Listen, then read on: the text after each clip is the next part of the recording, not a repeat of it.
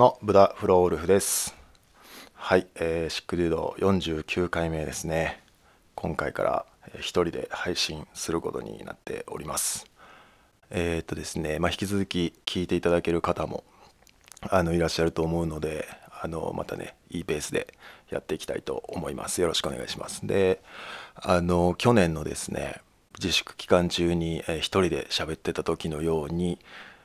え、喋るっていう形が基本の配信のスタイルになりますのでまあこういう感じで、まあ、敬語のフローででまあ声のテンションもこんぐらいっていう感じにガラッと変わっていくと思います。まあ、これはなんか変えようとして変えるというわけではなく、まあ、一人で喋るっていうのはこういう感じになりますので、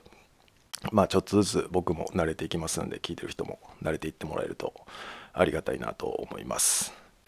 いやーどうもどうも時の人です。はい、もうねほんまにあのこの1週間ねあのトゥルーマンショーっていう映画見たことありますかね？あのジム・キャリーが出てる映画。あのこうジム・キャリー扮する主人公がですねあの実は生まれてから大人になるまでの、まあ、約30年ぐらいをずっとテレビで、えー、ジム・キャリーが気づかないようにずっとテレビで配信生中継されてたという男のストーリーで映画で。っていう感じなんですけどもうねそればりにねあの先週の配信から今週まででねいろんな人からの反響というか、まあ、いろんなお声をいただいてですねまあねすごいなと思いましたね。なんかあのこういう、まあ、先週配信であったようなことがあるとですねまあ、どうしてもまあシックデューの特性上こうポッドキャストで、え、お話を配信するっていうところで、まああいうことが起こるの起こったのでなんかね僕もこうこの1週間の間でいろんな人と話してる間に言われて気づいたんですけどなんか意外とこういう出来事ってあんまりめっちゃ話題になることってないよなみたいなこと言われたんですよね。うん、なんかまあそれこそ b ボーイのクルーの人が変わるとか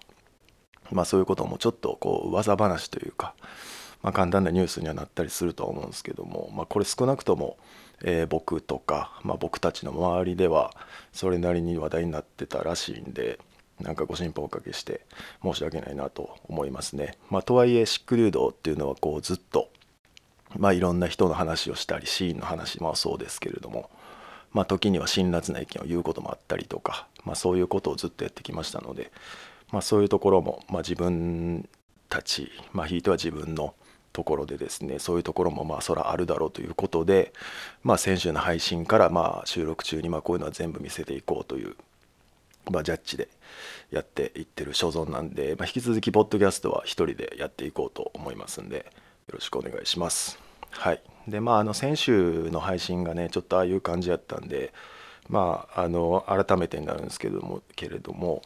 あの6ステッププロパガンダとの、えー、コラボで共同制作をしてえー、ワンネスマガジンの2冊セットとあとは極東圏大阪区の映像を見ていただいてですね買っていただいた人がたくさんいらっしゃったと思いますんで、まあ、改めましてありがとうございました。あのまあ、それを見ていただいて、まあ、いろんな感想を聞く前に、まあ、今のような感じになってしまったんで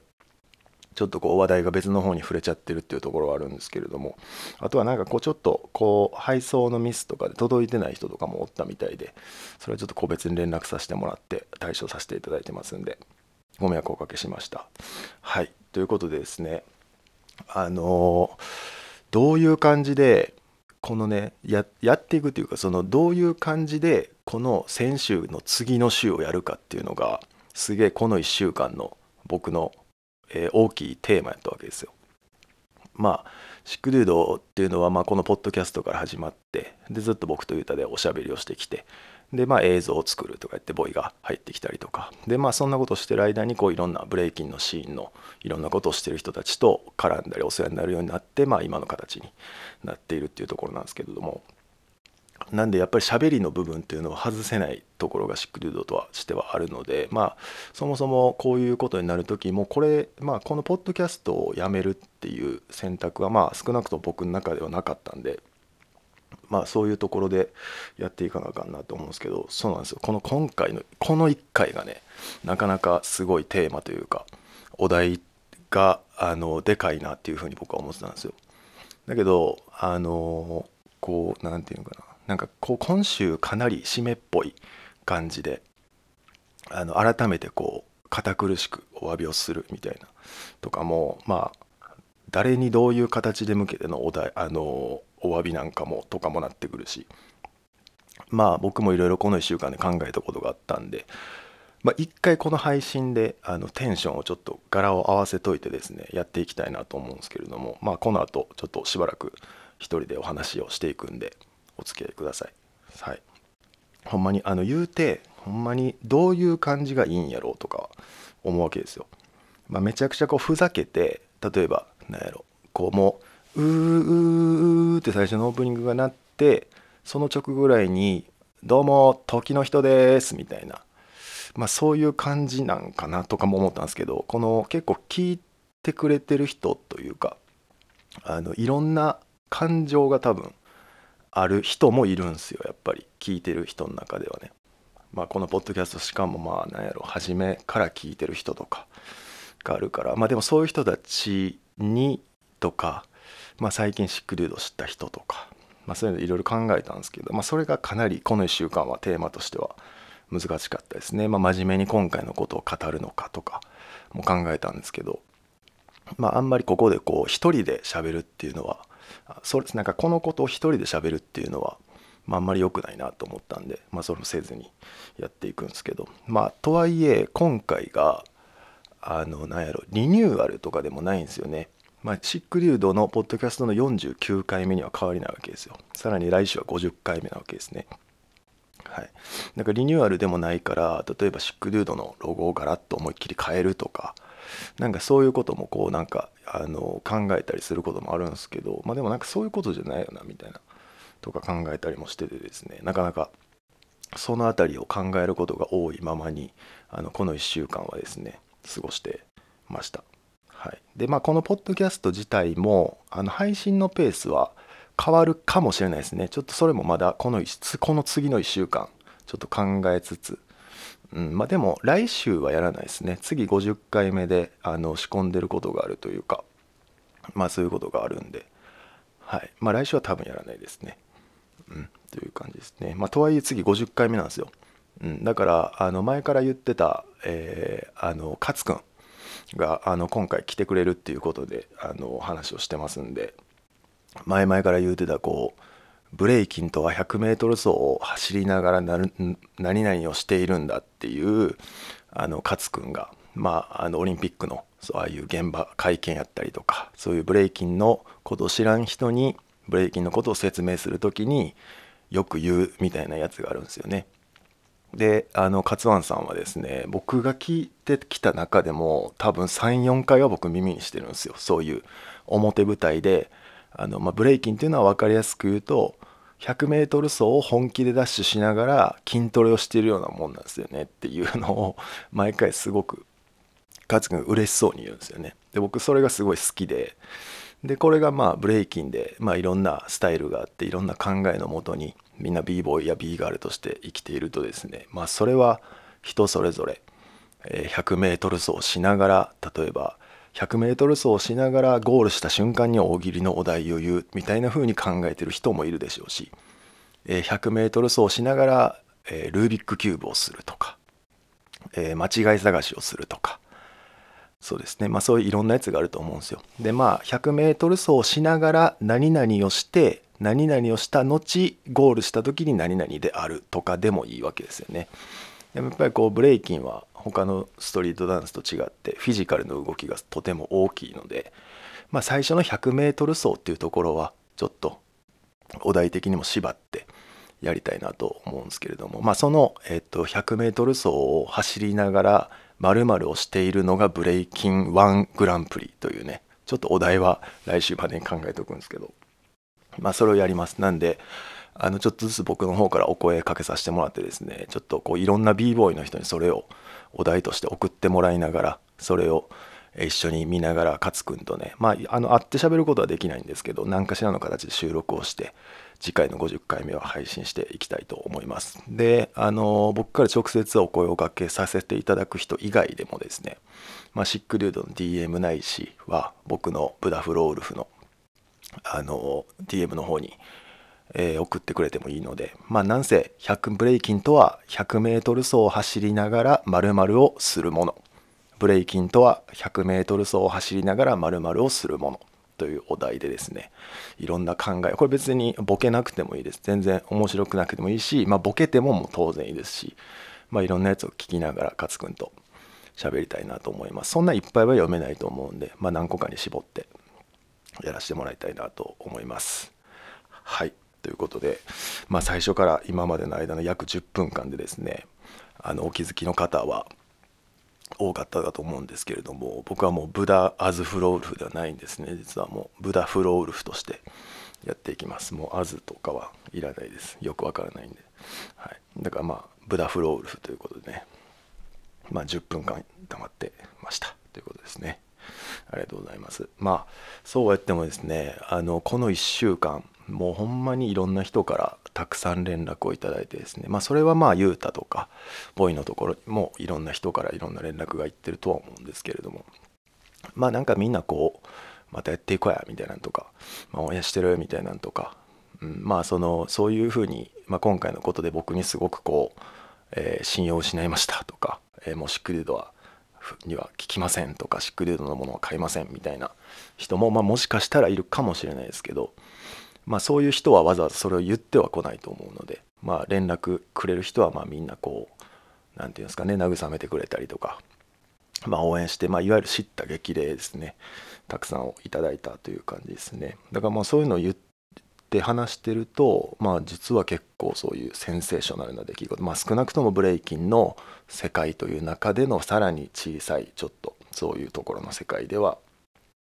なんかいろんな人をお騒がせしてしまったなという感じですね。うん、まあまあそれはもういろんな人と話してっていう感じなんで、はい、でもまあまあなんかねあの何て言うんですかね。こう何て言うんですか。ここの先週のあれっていうのはなんかあの配信みたいなんてあの何ですか。そのちょっとこうこう何ですかこれを続けていく僕がちょっと悲劇のヒロインみたいな風になりやすい構図なんですよね。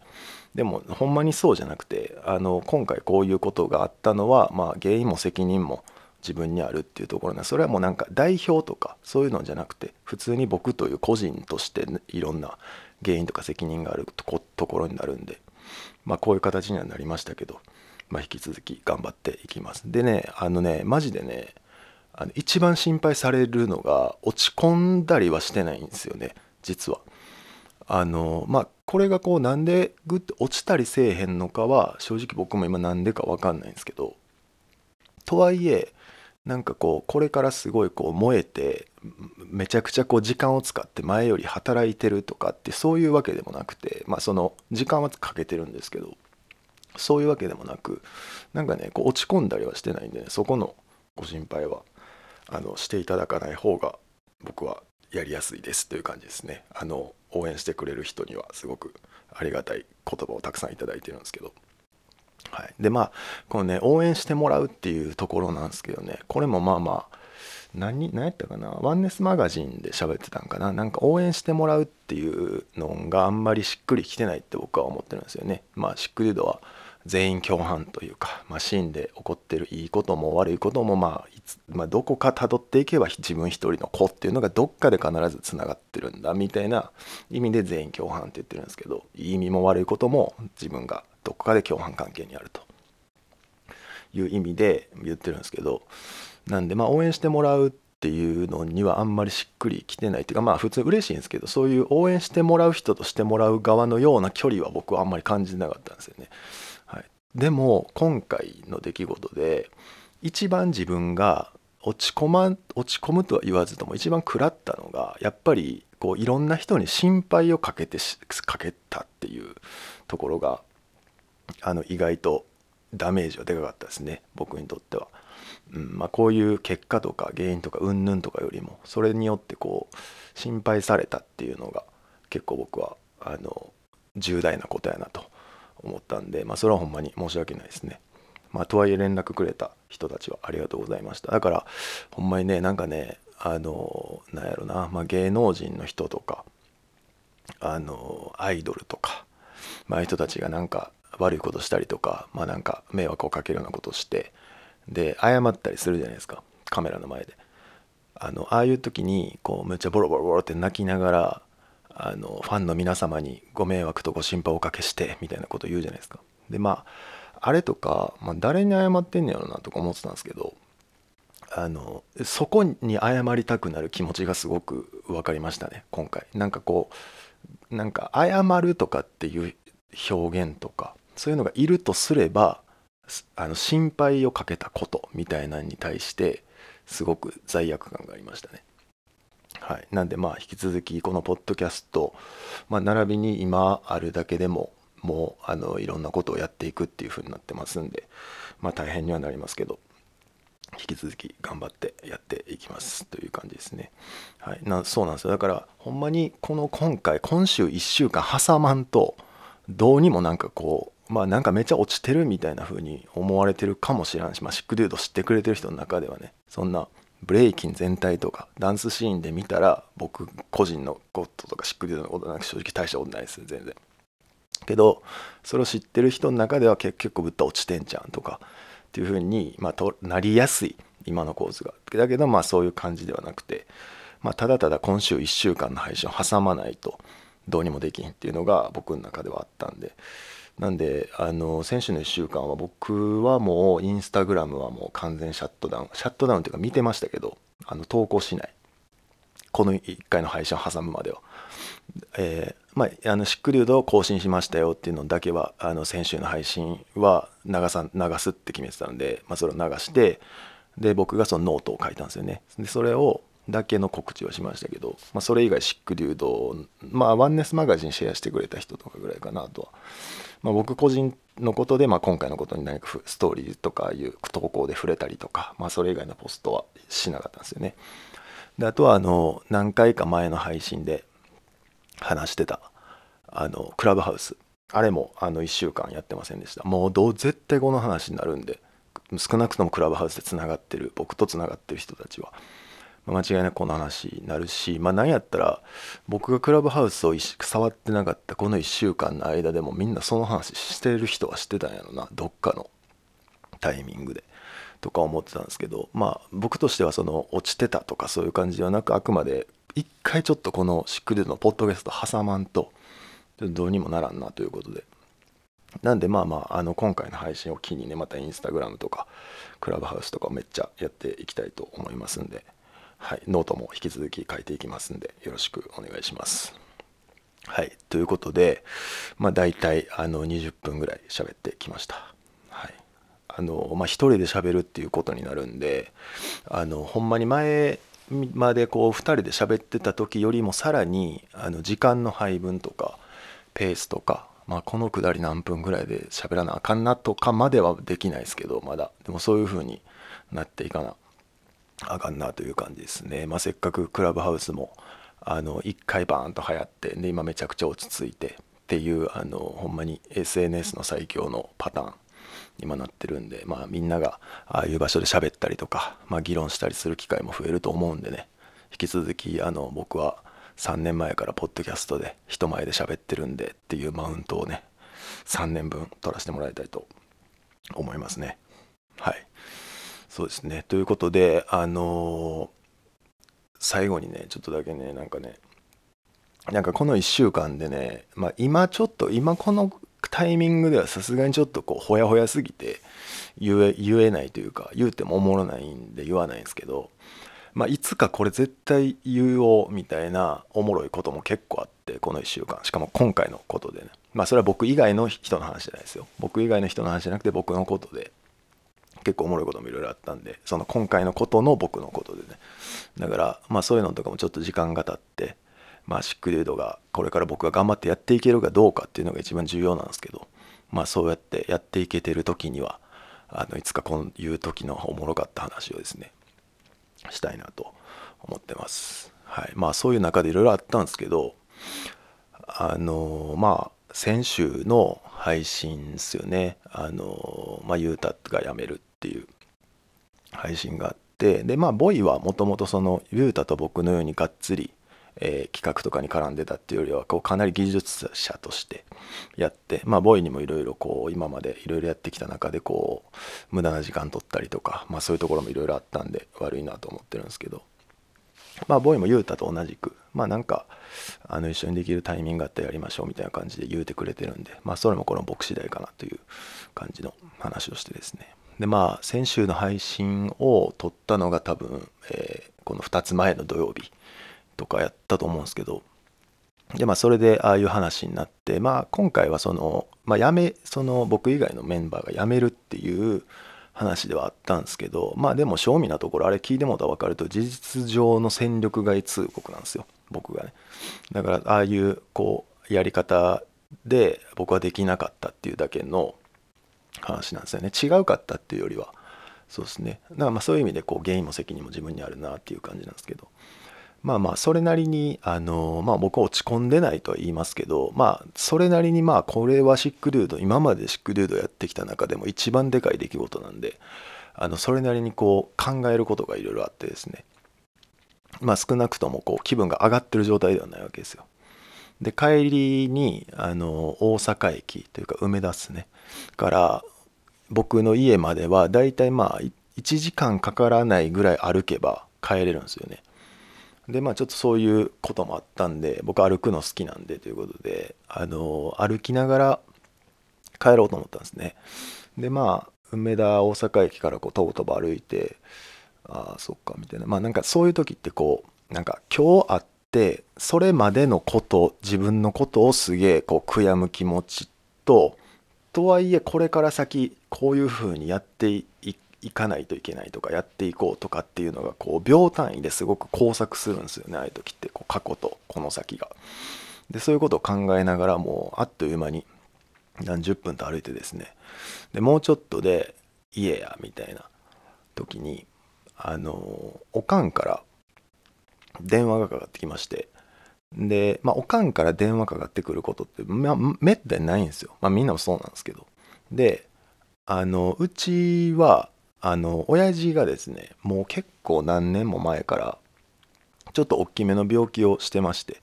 でまあ治ってはまた再発とか。でまあ病院も入院して退院してとかをもう結構マジで何年もやってるんですよね。でまあおかんから着信あることはまあ普段ないんで普段はま LINE とかその程度なんですけど。あの電話かかってきたんであまあこれはなんか親父のことやなっていうのがまあその着信出る前にまあ分かるわけですよ。であのまあまああの電話出たらお父さん倒れたからみたいなこうめちゃくちゃまあほんまもっとテンパってもテンパってるんですけど。お父さん倒れたからちょっと今どこ？みたいな帰ってこれるんやったらちょっと帰ってきてくれみたいな感じになって。もうめちゃくちゃテンパってるんですよ。もう泣いてみたいな。ででまあとりあえずその家が一番近僕以外の兄弟は実家の近くに割と近くに住んでるんでもうすぐその他の兄弟に連絡してとだけ言ってで僕もとりあえず嫁自分の奥さん電話してこうここやからとりあえずタクシーでここまで来てやみたいな感じになってで僕もまあそのままこう急いで向かうわけですね。でまあまああのその電車の中とかでこういろいろそのことも考えなあかんしこのことも考えなあかんしみたいになるんですけどあのなんかこういうふうに親父が倒れてもう危ないみたいなとかってもう結構この何年かでまあ何回もあるんですよ正直。何回もあって、まあ、その都度こうあの呼吸器つけてとか、まあ、病院運ばれてとかで、まあ、持ちこたえてでまあまあまあええ年になったんですけど親父も。まあ、僕はそのそれでめちゃくちゃテンパるというよりかはどっちかというとこう毎回ああ来たなみたいな今回かとか、まあ、思いながらやったんで今回もこうめちゃくちゃ焦るとかじゃなくあのもう普通にこうああ来たなみたいな、まあ、ちょっと覚悟してるみたいな感じで、まあ、家帰るわけですね。まあそれなんかそんなことよりも俺は今日みたいな方がその時は正直気持ちとしては強くてだみたいないろいろ重なるな大変やなとか思いながら家帰ったんですよね。で家あのまあ家というか実家に着いてで僕あの実家の鍵持ってなかったんであの開けて言うてしたらで僕はまあ自分の奥さんと一緒に行ったんですけどまあ一回ちょっとあなただけ上がってきな僕僕通るって言うんですけど通るだけちょっと家に上がってこいと。でその間に僕のお姉ちゃんが2人いるんですけどそのうちの1人のお姉ちゃんがうちの奥さんをその近くのお姉ちゃんの家に連れて行って娘とちょっと遊ばしてもらってあの待っとくからあんただけちょっと上がってみたいな感じだったんですでまあ奥さんちょっと行ってもらって。で僕家上がったんですよね。家上がったらあの普通の今というかリビング的なところにこうおかん座ってたんですよ。でおかん座ってるからで僕その行きながらなんか親父あの倒れたっていうので家帰ってきててどういう状況なんやろと思ってたんですよ。なんかいつもやったら病院に来てなんですけど家来ててどういうことなんやろみたいな。であの何ていうんですか。だからもうなんワンチャンまあワンチャンとかじゃないけどまあワンチャンもうあかんかったんあかんのかなとかなんか家やしとかなって。でまあ帰ったらおかんリビング座ってて。で「ただいま」って言ったらなんか振り返った人がおかんじゃなかったんですよ。で僕え？ってなって。でしばらく実家帰ってなかったし家の中も変わってたから僕あの知らん人の家入ってもうたみたいな感じにまあそうはならないですけど一瞬そう思わされるような状況なんです家に知らん人がおるみたいな。でそしたらなんかその人はその訪問医療のおばちゃんみたいなってとりあえずその人が駆けつけてきたみたいな。でこのあとお医者さんが来ますみたいな感じなんですよ。でまあ今こういうコロナの時期もあってまあ一回こう病院に入院してしまうとなかなかおかんとかが会われ会いにくいとかそういうのがあるらしくてもう親父は訪問医療っていう家にお医者さん来てもらうっていうのにしてるらしいんですよ。でまあ行って入ったらまあその全然知らんおばちゃんにただいまとか言いながらあの家入ったらもうあの親父がとりあえずこうそのまま家でバンって倒れたところでもうそのままこう家になんか呼吸器みたいなのが常備してあるんですよ。であのその常備してるやつをこう鼻につけてみたいな。でこうなんか耐えてるんですよ。でもうあのおかんがずっとこう手握って頑張ってなみたいななってるんです。もうその時はちょっと落ち着いてて。で僕が行ったら「あの徹が来たで」みたいになって「お父さん徹来たで」みたいになったらもう親父めっちゃ意識朦朧としてるんですけどなんか「おーおーん」とか言って声出したんですよね。ほななんかその声出したんでおかんがまたなんかこう息子が帰ってきたことで親父がなんか息吹き返したみたいな死んでないけど息吹き返したみたいな。んでまた「みたいななんか泣き出して。けどそれどころちゃうんすよ僕正直。あの今日シックデュードやってきたやつがあんな感じで終わってるんですよ。一個でかい出来事が。だからまあそのおかん泣いてたりとか親父死にかけてたりとかするんですけど正直それどころちゃうんですよ僕。であのでもまあまあ親父がそうなるかもしれないしまあでもその時点で、まあ、それどころちゃうと言いながらもまあ親父別にいけるってこのまま耐えお医者さん来ればまあとりあえず取り留めるみたいなの分かってたんであの、まあ、そんな焦らへんかったっていうのもあるんですけど。で、まあ、そっからちょっと親父落ち着いてでちょっと喋って喋ってってか喋れないですけどこう一方的に話しかけるみたいななってで「うん」って返事だけするみたいななったんですよね。でまあまだちょっとこう落ち着いたからお医者さんがなんかもともとお医者さんが来る日やったらしくて。でそのお医者さんが来るまではその看護師の人おばちゃんがなんかやってくれて。で僕ちょっとあんまその時間なかった。ずっとおるっていうか先生来ても話聞くだけやからみたいになって。とりあえずこう奥さんはあの姉ちゃんの家。だから僕のお姉ちゃんなんで、まあ、あんま知らんやつの家に行ってるんですよ。うちの嫁は。だから心配やからあの嫁からしたらねあんま知らんから気まずいやろな思って。何も子供がおる言うてもんです。まあそっち行ってそのまま帰ろう思って。でまあ家の近くの姉ちゃんの家寄ったんですよね。でまあその間もなんかもうこういう何て言うのもう今日今日まさにシックリュードを頑張ってずっとやってきて一番でかい出来事が自分が原因でこんなことが起こってしまったと。でまあそれに対する落ち込みではないけどすごく責任を感じてると。でさらにあの親父が死にかけたと、まあ、耐えたけど。死にかけたと。っていうのが相まってですねなんかこうそういうのも含めてやし親父死にかけてんのに全然ちゃうこと考えてるわとかにもなんか責任感じてきてなんかすげえ責任感じてきてそれで。こうすげえ責任感じてるやつとして僕姉ちゃんの家行ったんですよ。じゃあまあ子供たちはまあまあ心配してるけど、まあ、小学校5年生とあとはまあ来年小学校みたいな女の子2人なんですよ。でうちの姉ちゃんがお母さんで。でその旦那さんはずっと東京に単身赴任してるんですよね。で単身赴任してて3年ぐらい単身赴任をしてでこの度なんか出世を機にその大阪に帰ってくるっていう予定がなくなったから家族ごと東京に引っ越すっていう話に今なってると。でそれがその次の進級のタイミングで東京に引っ越すみたいになってて。で僕それは知ってたんですけど。で行ってその小学校5年生の長女とあとはその次女次女はまだちっちゃいとなんか東京行くんじゃんみたいな。なんか友達行けるん行けるんじゃんみたいなすぐできるやろみたいなこと言っててまあでも関西弁やからなみたいななってるんですよ。その小学校5年生の長女いやいやでもそんなすぐ東京弁になるってとか言ってるんですけどまあ責任感じてる男なんですよ僕は。そのもう内心。なんかその何ていうんですか「鬼滅の刃」の塗り絵とかも正直どうでもいいんですよ。それをなんか うちの奥さんとかその娘たちと一緒にこうやってたんですけどもうそんなんもう全然どうでもよくて。でとりあえずこう話すのに僕は精一杯みたいな責任いろんなことで責任感じてるから。であのまあでも何ていうんですかその長女と次女はすごい素直で可愛い可愛いんで僕からしたら姪っ子っすよね。なんか今小学校であのなんていうプロフィール帳みたいなのが流行ってると。でそのプロフィール帳っていうのはなんかファイルみたいなんでこう閉じていけるんですよ。でそのなんか紙みたいなのを友達に渡してでそれにこう名前とか、えー、まあ電話携帯持ってる人は携帯電話の番号とか自分の似顔絵とか好きな食べ物とかバーって書いていくんですよ。で今のなんかそういう女の子がやるそういうのって小学生とかのレベルでも SNS のアカウント名を書くところとかあったりとかしてでは僕はもうフローウルフ0621いやこれはシックデュード プログラム。いやフローウルフみたいなのになってもう責任感じてるから。でまあフローウルフ0621を書くわけですね。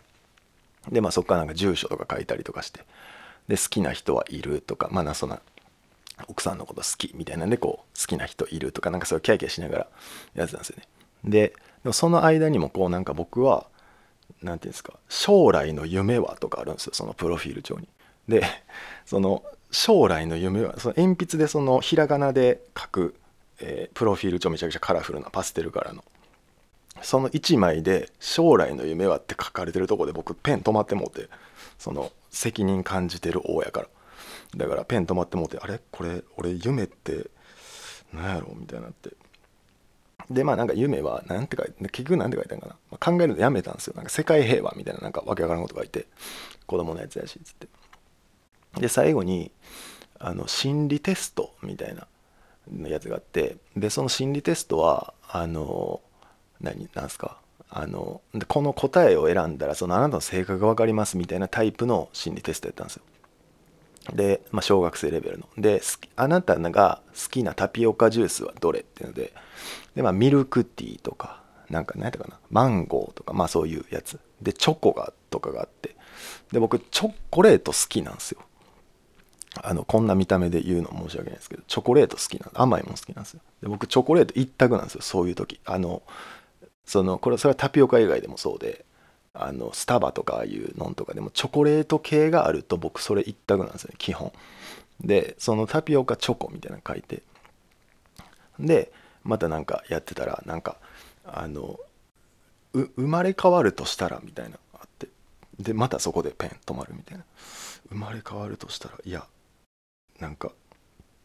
また私に生まれたいみたいな書けるんかなこれ自信あるやつはとかなんかなと思って。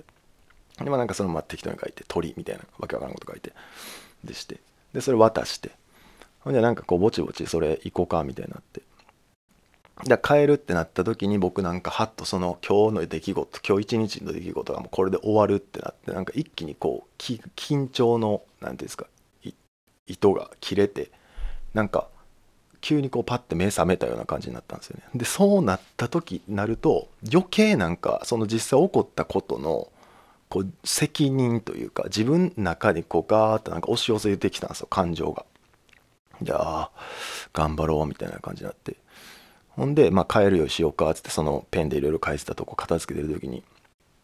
あのそういえばあのさっきの心理テストさみたいなあのタピオカ俺チョコレートやってんけどって何なんとかって言ったらほなまずその長女がこう「あそれは」とかでバーってやりだして。でまあそのうちの奥さんも書いてたんでその何々ちゃんはあの何々を選んだからこれみたいな。で徹さんはあのチョコレートを選んでるから甘えん坊って言われたんです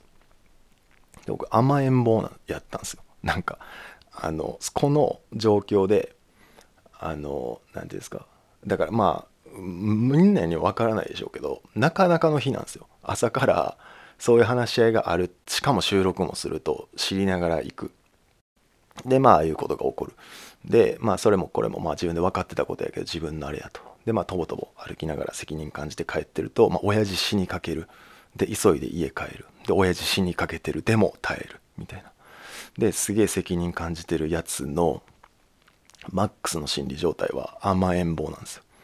はい、だからそれをね小学生小学校5年生の心理テストから学びました。だから僕はすごく責任を感じていながらも深層心理では、えー、甘えん坊やということがすごくよく分かりました。はい。まあちょうど35分喋りました。でまあとりあえず徹さんは甘えん坊とかってなったんでまあとりあえずなんかプーとか言ってごまかして終わらせたんですけど。はい。まあという感じです。あのー、こういう感じでダラダラ喋ったんですけどまあとりあえずこうあの元気ですよと。であの決してブッダ頑張れよみたいなっていう構図じゃないですっていうですよっていうそういうなりやすいけどまあこのポッドキャストをやめやめようってならんかっただけでもいいしこれは。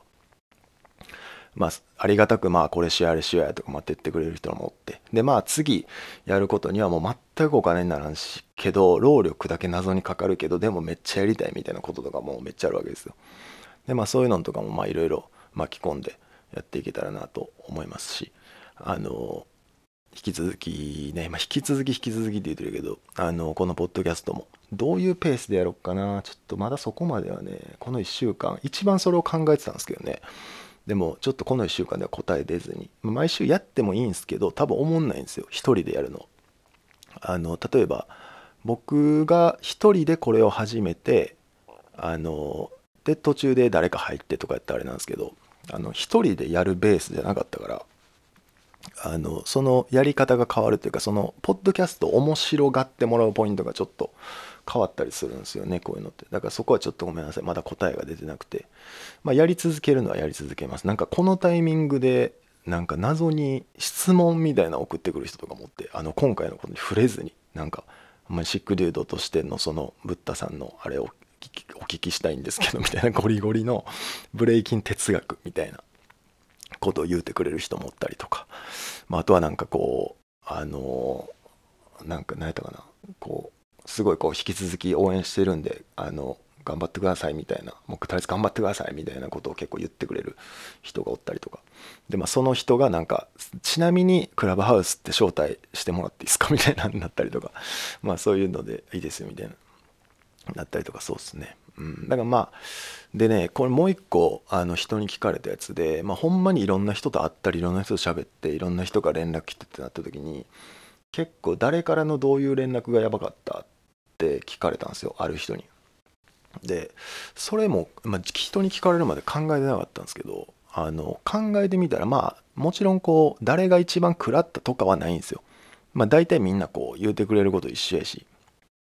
まあいろんなアドバイスもらってどれが一番とかはないけどあの例えば僕が面識ないないけど向こうはシックデュードとして僕の声を聞いたことがある人とか僕のことを知ってる人みたいなんとかからの DM とかは結構やばかったですね。やばいやつ多かったです。なんかあの熱いやつみたいな多かったです。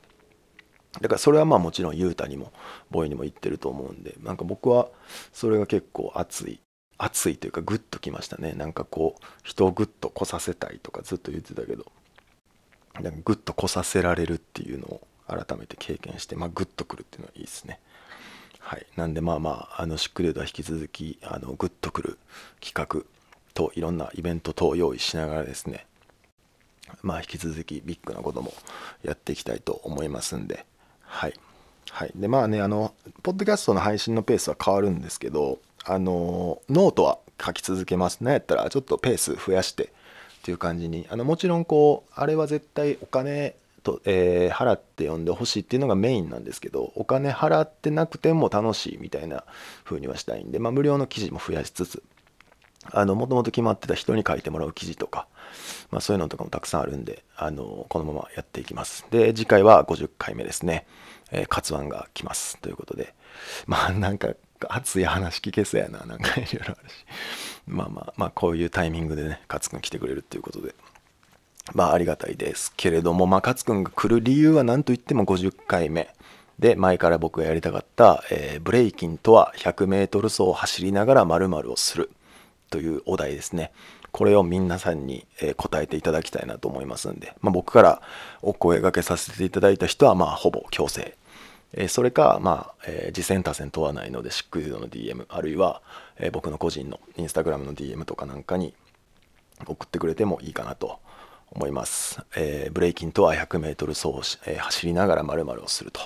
ブレイキンとは 100m 走走りながら〇〇をすると。これね、ちょっと大事なお題なんで何回も言っておきます。はい。ということで、あの、いろいろ先週の配信からね、今週1週間でいろんなご心配をおかけして、本当にすみませんでした。で、あのまあ、いろいろありがたい言葉とかね、まあ、知った激励、ほんまに知った激励全部ありましたね。うん、だから、あの頑張っていこうと思いますんで、引き続きよろしくお願いします。はいまあ、今回40分ぐらい喋りましたけど、あのまあ、月何回にするとか、月1回短い分数のやつをバーって上げていくとか、まあ、いろんなパターンあるんで、あのちょっとごめんなさい。この1週間では答えてなかったんですけど、まあ、うまいことやっていけるようにやっていきたいと思います。なんで、えー、引き続きシックデュードよろしくお願いします。次は50回目です。ありがとうございました。